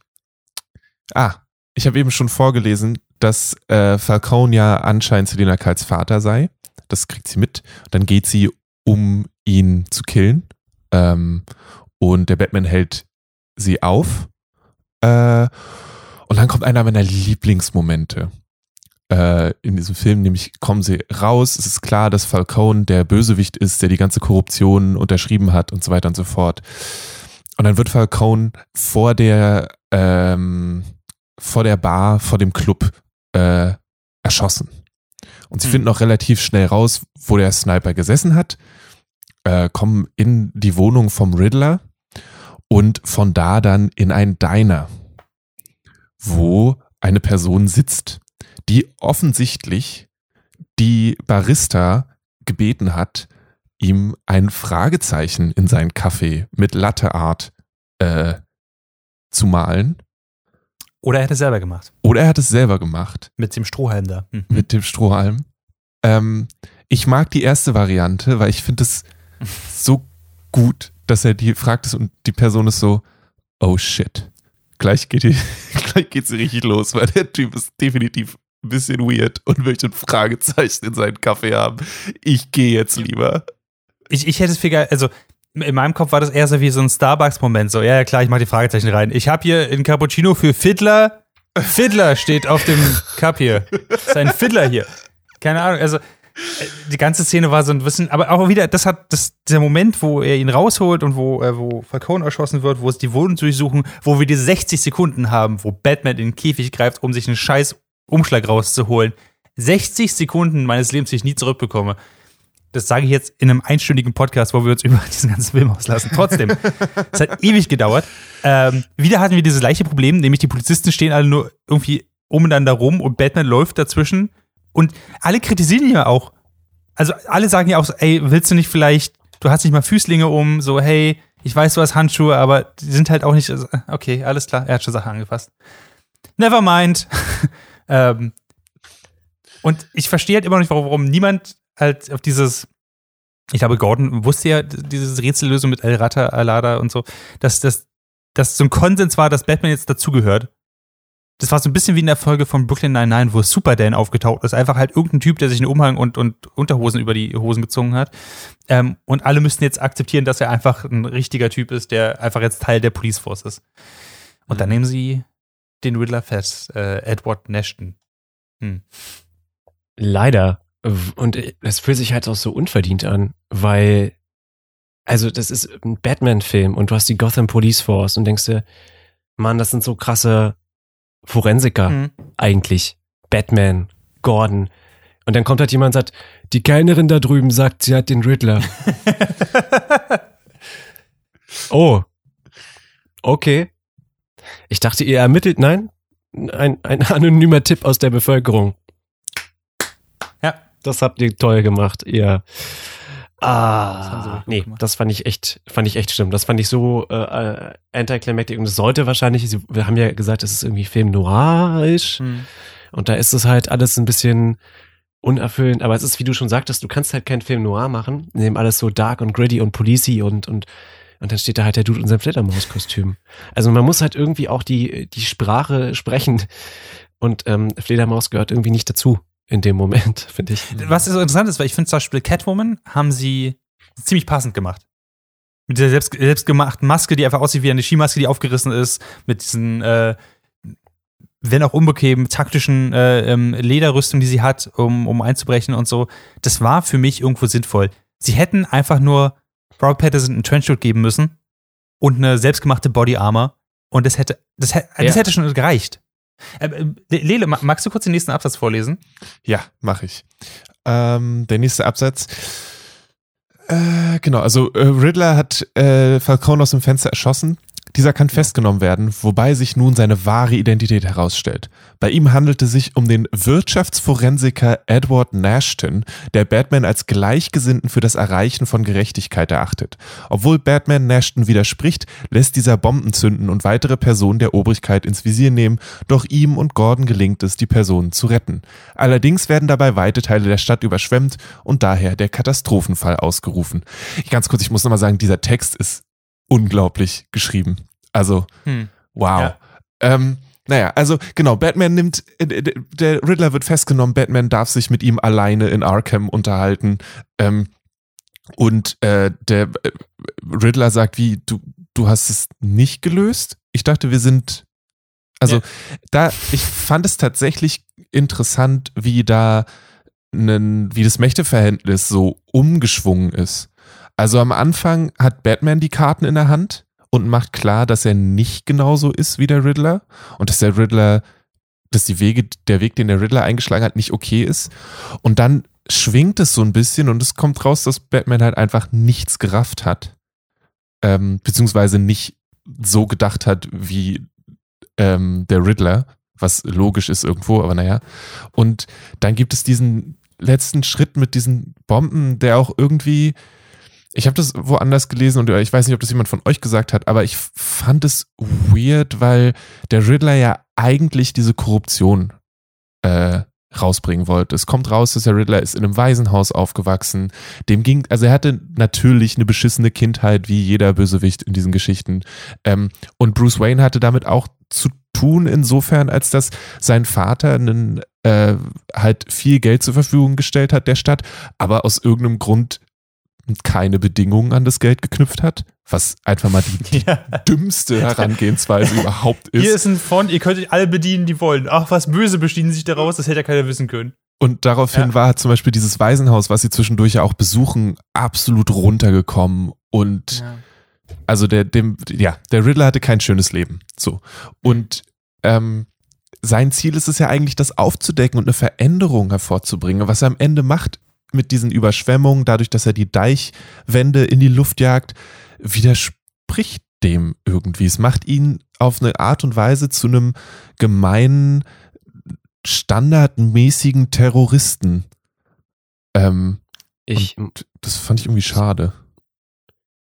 ich muss ehrlich sagen, dass ich mit der Auflösung vom Riddler sehr enttäuscht war, weil ich überhaupt nicht den Bezug gesehen habe. Ja, der war traumatisiert, okay. Aber sie haben das immer so aufgebaut mit diesem Korruptionsding, dass ich dachte, das ist irgendwie, dieser Journalist, der getötet wurde, ist gar nicht tot. Das ist der Riddler. Ja. Und der rächt sich gerade. Mhm. Oder, aber das wurde also auch nie wieder aufgegriffen. Das war also, keine Ahnung, einfach nur, um uns irre zu führen. Dass da, oder ich dachte, vielleicht ist das der Sohn von dem. Und das ist dann so eine Art, nee, okay, es war irgendwie Neid und der ist wahrscheinlich auch, ich hatte auch das Gefühl, er sollte auch auf dem Spektrum irgendwie sein. Mhm. Was auch irgendwie irgendwann kritisch wurde. Ähm, und dann diese Geschichte, dass er versucht, ihm zu sagen, dass er sich ähnlich findet mit Batman. Und das Einzige, was Batman aber in dem Moment einfällt, ist, ihn anzuschreien, dass er ja der kranke Perverse ist und ich bin ganz anders. Ja. Ich hab, äh, nein, ich bin doch nicht wie du. Also, da will ich jetzt gar nicht weiter drüber nachdenken. Schrei, schrei, brüll, brüll, brüll. Ich habe nicht meine Hose an. ja. Und, ja. und dann, ja, und dann das aus dem Nichts mit diesen komischen Deichwänden, was vorher nicht Oh, das unbedingt mit mit- großartig etabliert Überhaupt wurde. nicht. Nur ausge überhaupt nicht. Wenn Batman dieses Teppichmesser nicht gefunden hätte, von dem der Polizist ihm gesagt hat, dass es ein Teppichmesser ist, wäre er darauf nie gekommen. Und dann. das ist eine Mordswaffe. Bitte, bitte benutzt sie nicht um den Teppich. Okay, er macht's schon. Verdammt. äh, Doch ein Prozess, den wir verlieren. another crime scene batterized. Ich erwarte. und diese Deichwände. Sorry. Ich, ich, ich erwarte, dass Batman an irgendeinem Punkt einfach da reingeht, einfach mit, Bleiche um sich wirft. Batman, bitte nicht schon wieder. Warum? Zünd bitte nicht. Nein, nein, lass es doch- recht. Ich muss, dafür sorgen, Feuer ist ich muss effektiver. dafür sorgen, dass ihr wieder zu mir kommt, um eure Fälle zu lösen. genau. Ja. Das, Ja. Und in einem, äh, diese Deichwände hätten für mich nicht brechen dürfen. Ja. Ja. Alles, was die nächsten zwei Stunden in diesem Film passiert, denn er fühlt sich nochmal zwei Stunden lang an, ähm, ist zu viel, Viel zu viel. meiner ja. Meinung nach. Also, wenn Batman ein Superheld ist, hätte er das verhindern müssen, was dann passiert. Und alles, was danach passiert, ist auch irgendwie Das Einzige, was wäre dann an, nee, da sind wir noch gar nicht. Aber ich, ja, ich find, hätte nicht ich passieren finde dürfen. es so geil, dass du so denkst, weil genau das war mein Gedanke auch. Also als die Szene ähm, mit, mit dem Müller war, war finde ich, durchaus spannend, weil man nicht wusste, ob er jetzt quasi, ob er weiß, dass Batman Bruce Wayne ist und so und dass sie, dass sie das so ein bisschen äh, lassen, dass die endlich auf ihre These auch kommen, die beiden, oho, sind vielleicht die gleichen und so, ähm, oder äh, ähneln sich in, ihren Ideologien, was ich auch grundsätzlich spannend fand und so. Und dann brechen aber diese Dämme, das heißt, diese Bomben gehen hoch. Und ich habe mir dann in der Kinositz gedacht, so, okay, also, also Batman versagt. Also da sterben jetzt ja hunderte, hunderte Leute, Millionen äh, Dollar Property Damage. Batman hat verloren. Damit kann er jetzt aufhören, Batman zu sein, weil Gotham ist kaputt. So. Das war, das war der Gedanke, der mir durch den Kopf gegangen ist. Und dann ging der Film noch weiter. Und ich dachte so, aber warum? Du, das, das war's. Das war. Das, du hast den Climax verloren. Das war der Climax. Ähm, und dann kommt der Film und sagt sich, nee, nee, nee, es gibt noch einen Climax. Und den gewinnt er. Aber auch nicht so richtig. Ähm, ja. Es wird also in einem, ja, es gibt so eine Art Superdome, wo sich plötzlich ist, besteht Gotham halt aus nur noch auf 500 Leuten, so, ähm, wo sich alle hin zurückziehen, äh, der natürlich trotzdem überschwemmt, wo sich ganz viele Leute ein Riddler-Kostüm angezogen haben und sich und das ist ein Touch, den ich cool fand, mit dem der Film gerne hätte mehr machen können, aber dadurch, dass er damit nichts gemacht hat, war das auch wieder so blöd, dieses ganze amerikanische rechte Gedankengut, was da mitschwingt, dieses, wir müssen die, das Land wieder befreien, wir greifen das, wir nehmen uns wieder zurück, wir haben richtig große Waffen und wir sch- erschießen die schwarze Politikerin, damit wir das, die Ordnung wiederherstellen, was da so mitschwingt. Ähm, das äh, schafft äh, Batman zu vereiteln. Er leidet es, er kriegt es erste Mal auf die Fresse tatsächlich, weil jemand ihm eine Schrotflinte von direkter Nähe in die Brust setzt und ich glaube, er ist nicht wirklich verletzt, er hat einfach nur eine Prellwunde. Ähm, Es hat nicht aber- mal die Armor durchbrochen, soweit ich weiß, ja. Genau. Aber er schafft es wieder aufzustehen mit Hilfe von der grünen Flüssigkeit, die er sich ins Bein jagt. Was ich ein bisschen interessant fand. Die haben wir nämlich vorher auch noch nie gesehen. Ähm, Hm. Wir haben vorher kurz einmal gesehen, wie er einen Batarang benutzt, um Folie durchzuschneiden, damit, wenn er später ein Stromkabel durchschneidet, ähm, was ihm dann auch nichts tut, äh, damit wir wissen, dass das geht, ähm, dass er das cool vorne in seiner Rüstung drin hat. Und äh, er ist kurz davor, jemanden eigentlich zu Tode zu prügeln. Ähm, Ja. Und wird dann davon abgehalten, äh, realisiert so ein bisschen, also die andere Person dann sagt dann, sie sei Vengeance und er ist so ein bisschen so, okay, ich muss eigentlich das anders machen. Das sagt er But nie. I'm vengeance. Das, das müssen wir irgendwie reininterpretieren. Ähm, Ah. Und äh, ja, ist, also ich muss sagen, dass die Bilder, also dieses Bild davon, wie er diese äh, Leuchtdingsens anmacht und mit diesem Roten in dem Dunkeln die Leute da rausführt, es sieht halt immer sehr gut aus. Trotzdem steckt halt da nicht so viel dahinter dann. Ähm, Ich habe nicht ganz gerafft, warum tragen Riddlers Henchmen auch alle seine Brille. Die Maske, okay, aber sind die auch alle kurzsichtig? Und warum das gleiche Modell? Also, Ich glaube, es liegt daran, dass einfach kurzsichtige Menschen generell schlechte Menschen sind. Ich glaube, das ist, was der Film sagen wollte, oder? ah, Ey. okay, ja, natürlich. Aber by the way, wo wir schon bei, bei Riddlers Followern sind, wie geil war es, als sie äh, diesen Computer geknackt haben und sich das Video angeguckt haben mit Hallo Leute, danke, dass ihr wieder eingeschaltet habt, liked und subscribed, smash that Like-Button, folgt mir auf Twitter. Das- Ich fand das, ich fand das so witzig. Ähm, und gleichzeitig aber auch so, das war, finde ich, ein geiler Moment, wo man diese Radikalisierung mitbekommen hat, dass er wirklich halt einfach, der Riddler ist einfach irgendeine Insel, der halt in seinem Zimmer sitzt und äh, mit, mit seinen 500 Leuten halt redet. sich aus, Ähm. weil er ein Mann ist, äh, für das wichtigste, die wichtigste Person der Welt hält. Und der Ja. Meinung ist, er könne jetzt alles verändern. Ähm, ich frage mich halt auch, woher er das ganze Wissen hat. Ne? Woher weiß er, wer der, aber egal. Ähm, das endet dann am Ende damit, ich lese jetzt den letzten Satz oder den letzten Ja. Ding aus dem Wikipedia-Ding vor. Während Kyle die Stadt verlässt, schwört sich Batman, bessere Wege einzuschlagen, um Hoffnung in Gotham zu verbreiten. Derweil freundet sich Nashton in Arkham Asylum mit seinem Zellnachbarn an, welcher durch ein merkwürdiges Lachen auffällt.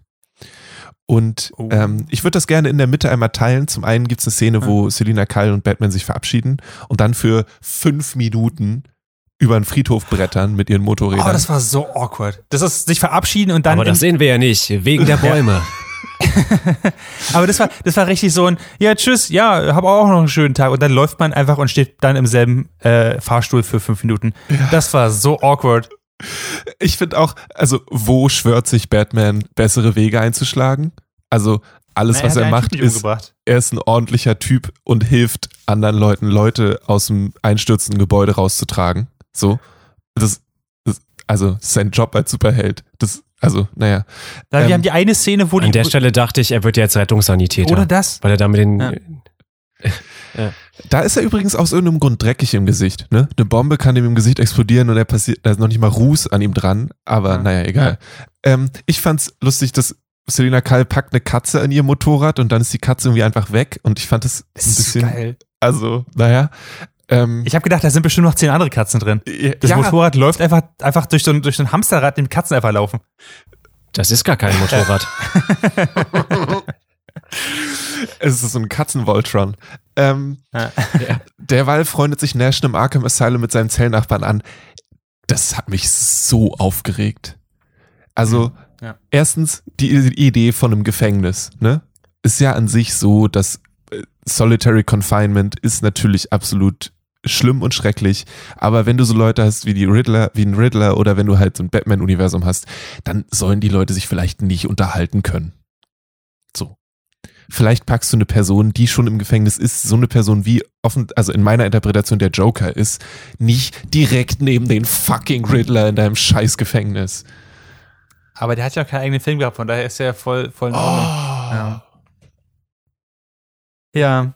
Das hat, also, äh, ich bin froh, dass ich dafür nicht mir die ganzen Credits angucken musste, um das dann zu sehen. Ähm, Stimmt.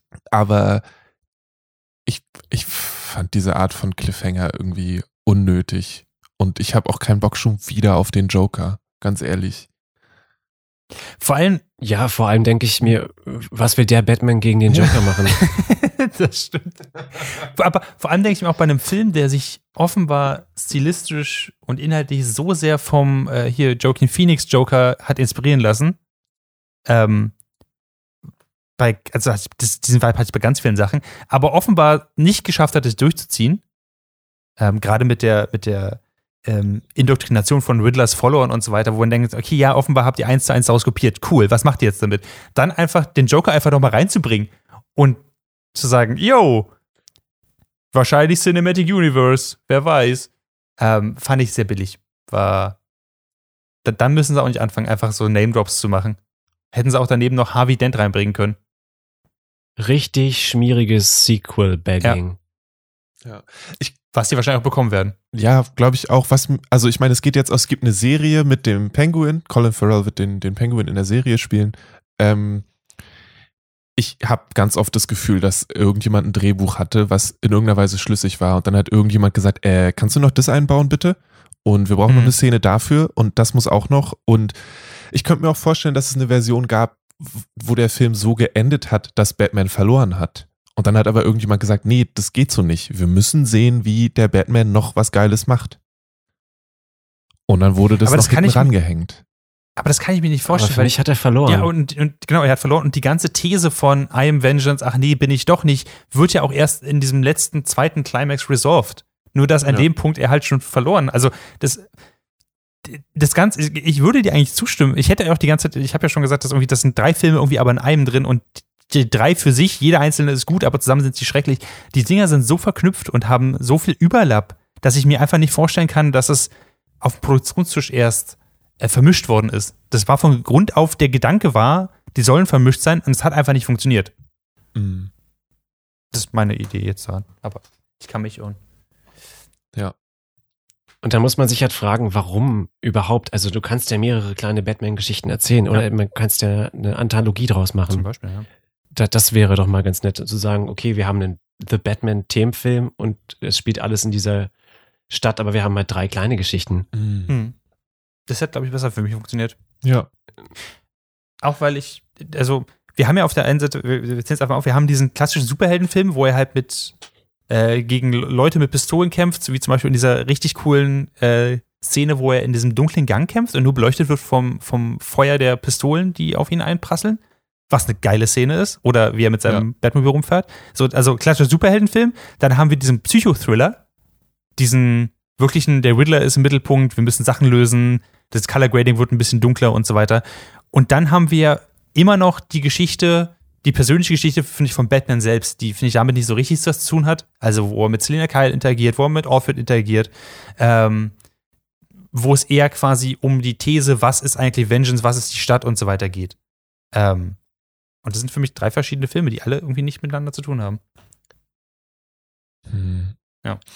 Also ja, The Batman. Ähm, jetzt müsst ihr den Film auch Über nicht mehr 600 gucken. Millionen. Äh, Oder macht es trotzdem und vielleicht ist er dann unterhaltsamer.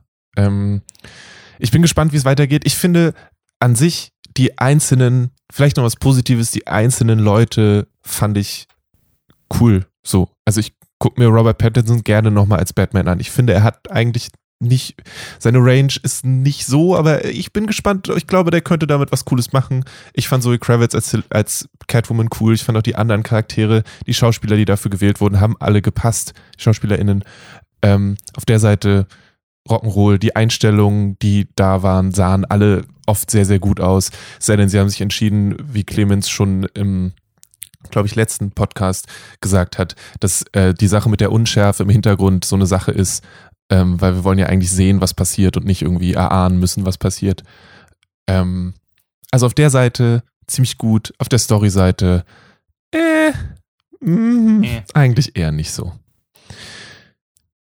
Ist euch noch was Jo. wichtig zum Film? Wollt ihr noch ein, ein finales Wort äh, loswerden? Ähm. Nee, ehrlich gesagt nicht. Einfach weil der Podcast schon fast so lang ist wie der Film selbst und nicht so, so lang sein wie dieser Film.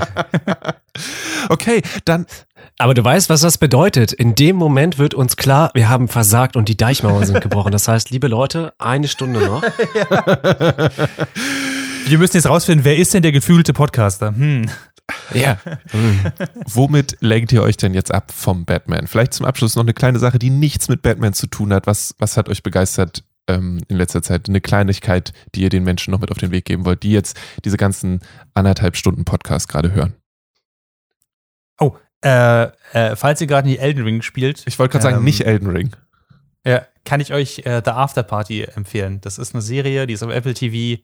Ähm, äh, falls euch Knives Out gefallen hat, das ist Knives Out, aber in Serienform. Ähm, uh. und ein sehr cooles Murder Mystery, was man theoretisch mit, also während man es gucken kann, kann man zu denselben Schlüsseln kommen wie die Leute da drin. Coole Red Herrings, einfach äh, Ben Schwartz ist dabei, ähm, den ich sehr mag. Äh, und generell einfach cool. Ich werde mehr beim nächsten Mal, beim nächsten Nordvirtual auf jeden Fall dazu berichten, aber die Serie ist ziemlich cool. Nice. Clemens. Äh, es sind neue Folgen von The Great North rausgekommen auf Disney Plus. Das gucke ich ganz gern. Ähm, wer davon noch nichts gehört hat, es ist so ein bisschen vom Stil erinnert an Bob's Burgers. Und es geht um eine Familie in Alaska. Die Mutter ist abgehauen, weil scheiße ist Alaska, sie hatte keinen Bock Hm. mehr. Und das ist ein alleinerziehender Vater mit, ich glaube, vier Kindern. Und es geht so ein bisschen um das Leben, ähm, ja, da im Norden und die Alltagsprobleme oder ähm, so Gerüchte, Snow Zombies zum Beispiel, ist so ein, eine Urban Legend, die sich da an der Schule hält und in der einen Folge scheint es dann plötzlich wirklich Zombies da oben zu geben oder doch nicht. ähm, oder die Protagonistin, der wird gesagt, ihre Zahnspange kommt, kommt ab und das ist aber Teil ihrer Persönlichkeit und sie hat dann ganz große Angst davor. Ähm, es ist sehr, sehr niedlich und äh, sehr, sehr wholesome. Und ich glaube, der Dad wird von Nick Offerman gesprochen. Nice. Cool. Nice. Ich habe tatsächlich was, äh, was peripher mit Batman zu tun hat. Äh, es gibt eine Harley Quinn Animated Series, die ich leider noch nicht gesehen habe, was ich aber sehr gerne machen möchte. so. Und nach der zweiten Staffel geht das Ganze weiter als Comic. Ähm, geschrieben von T. Franklin, gezeichnet von Max Sarin. Äh, Harley Quinn, The Eat Bang Kill Tour, ähm, wo sie zusammen mit I Poison Ivy abhaut vor Gordon. Und es geht ganz viel um die Beziehung zwischen Harley Quinn und Poison Ivy. Und es ist ein unglaublich niedlicher, sehr unterhaltsamer, sehr lustiger Comic, der jetzt in sechs Heften abgeschlossen ist. Ich glaube, Maurice, du hast auch den ersten, äh, besitzt du auf jeden Fall. Ähm, ist großartig. Oh ja. Äh, absolut. Ich sehe gerade die erste Ausgabe, wie sie hier bei mir rumliegt, Ja. eingeschweißt. Ein absolutes Fest. Max Sarin zeichnet unglaublich großartige Gesichtsausdrücke und es ist ja ein absolutes Fest und äh, die smoochen die ganze Zeit. Von daher, wenn das euch glücklich macht, dann ist das auch auf jeden Fall eine Empfehlung. Ähm, das war die Nerdfeuilleton Folge Nummer 98. Wir kommen langsam aber sicher auf die 100 zu, müssen uns immer noch genau überlegen, was wir da machen, aber es wird was passieren. Wir machen das alles äh, unter anderem auf der Website dragonseateverything.com. Ihr findet natürlich den Nerdfeuilleton Podcast auch in jedem anderen Podcast-Ding. Das habt ihr jetzt schon geschafft. Ihr seid schließlich zum Ende angekommen. Wenn ihr das cool fandet, was wir gemacht haben, lasst uns gerne fünf Sterne bei Apple Podcasts da. Bewertet uns bei Spotify. Das geht inzwischen ja auch. Und erzählt gerne FreundInnen von euch von diesem Podcast. Weil das wäre ziemlich cool, wenn wir noch mehr Leute hätten, die uns zuhören. Und ansonsten, vielen Dank fürs Zuhören. Danke, Maurice Mathieu, fürs dabei sein. Danke, Lele, fürs Moderieren. Und Clemens Serbent für Vielen Dank. äh, Hundefotos bei Oh. Instagram. oh, So bringt jeder seine eigene Spezialität in diesen Podcast mit ein. Bis zum nächsten Mal. Bleibt gesund.